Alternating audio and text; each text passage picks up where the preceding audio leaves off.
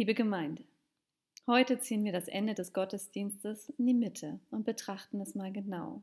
Denn immer dann hören wir die Worte aus der Lesung, Gott segne dich und behüte dich. Gott lasse leuchten das Angesicht über dir und sei dir gnädig. Gott erhebe das Angesicht auf dich und schenke dir Frieden. Ich weiß, dass manche von Ihnen nur für diese Worte in den Gottesdienst kommen. Denn ob die Predigt dem Prediger oder der Predigerin gelingt oder nicht, das weiß man nicht. Und auch, ob man alles mitbekommt und versteht von dem, was ich heute hiervon erzähle, das ist nicht sicher. Was aber sicher ist, der Segen kommt zum Schluss und der hält, was er verspricht. Das Wort segnen kommt vom lateinischen Wort benedicere. Das heißt wörtlich übersetzt Gutes sagen. Wenn wir also jemanden segnen, sprechen wir Gutes über eine andere Person aus. Das tun wir, weil Gott selbst über jedem Menschen Gutes ausspricht das Gute am Segen, jeder und jede von ihnen kann das tun, denn wir segnen nicht in unserem eigenen Namen, sondern wir segnen im Namen Gottes, des Vaters und des Sohnes und des Heiligen Geistes.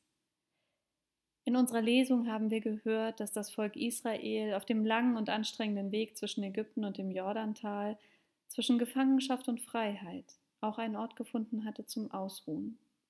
Sie machen eine lange Rast am Fuße des Berges Sinai. Der Gipfel ist wolkenverhangen und da oben redet Mose mit Gott.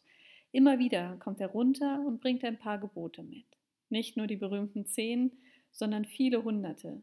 Regeln für das Miteinander im Alltag. Aber auch unzählige und zum Teil sehr genaue Bestimmungen für den Gottesdienst. Fast so kleinschrittig wie die Regeln, die wir aufstellen mussten, um wieder öffentlich Gottesdienst zu feiern. Jetzt herrscht Aufbruchsstimmung am Fuße des Berges, die Reise geht weiter. Und was ist jetzt mit Gott? Am Sinai wusste man, wenn man ihn braucht, dann kann Mose jederzeit nach oben auf den Gipfel. Nicht alles, was er von oben mitbringt, stößt auf ungeteilte Begeisterung, aber es ist doch gut zu wissen, hier lässt Gott mit sich reden.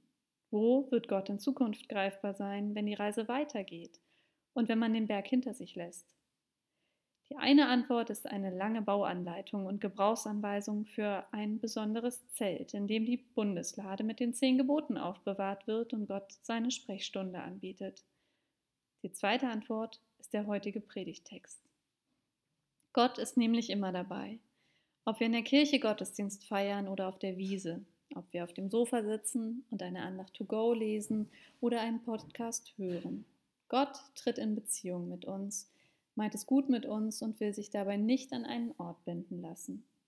Soweit die Theorie. Doch haben Sie sich schon einmal gesegnet gefühlt? Wie war das? Als ich meine erste Wohnung bezog und ich ganz allein in einer fremden Stadt dort auf dem Fußboden saß und die Sonne mir ins Gesicht schien, da fühlte ich mich gestärkt. Ich hatte Mut und Lust auf alles, was kommt, und ich fühlte mich bei all dem getragen. Ich fühlte mich gesegnet wenn ich mit meinen Freunden zusammensitze und wir gemeinsam einen schönen Abend haben, dann merke ich manchmal zwischendurch, wie gut mir das tut und wie dankbar ich für diese Menschen in meinem Leben bin, und auch hier fühle ich mich gesegnet. Wenn ich mich gesegnet fühle, dann bin ich häufig glücklich und dankbar. Dabei muss das kein großer Moment sein, es gibt viele kleine, die meinen Alltag bereichern, aber natürlich ist das nicht immer so. Wer zufrieden ist, dem fällt es leicht, auf das gesegnete Leben zu blicken, anderen fällt das schwerer. Denn unser Leben stellt uns vor viele Herausforderungen. Da sind auch Brüche und Abschiede, Sehnsüchte und Traurigkeiten. Auch das tragen wir mit uns herum. In diesen Zeiten ist das für manche sehr viel und Gott weiß das. Er weiß, dass wir nicht immer merken, dass wir gesegnet sind. Wenn das so ist, dann bedeutet das nicht, da war zu wenig Segen oder das ist eine Strafe bedeutet vielmehr, Gott trägt mit und leidet mit. Segen, das ist Gottes Zeichen für du bist nicht allein. Der alte Segen sind die letzten Worte in fast jedem Gottesdienst und sie sind so wichtig, weil sie Wegzehrung für uns alle sind. Kein Zauber, kein Schutzschild, aber ein Zeichen. Gott hat uns signiert. Dies ist meine Tochter, dies ist mein Sohn, an dem ich wohlgefallen habe.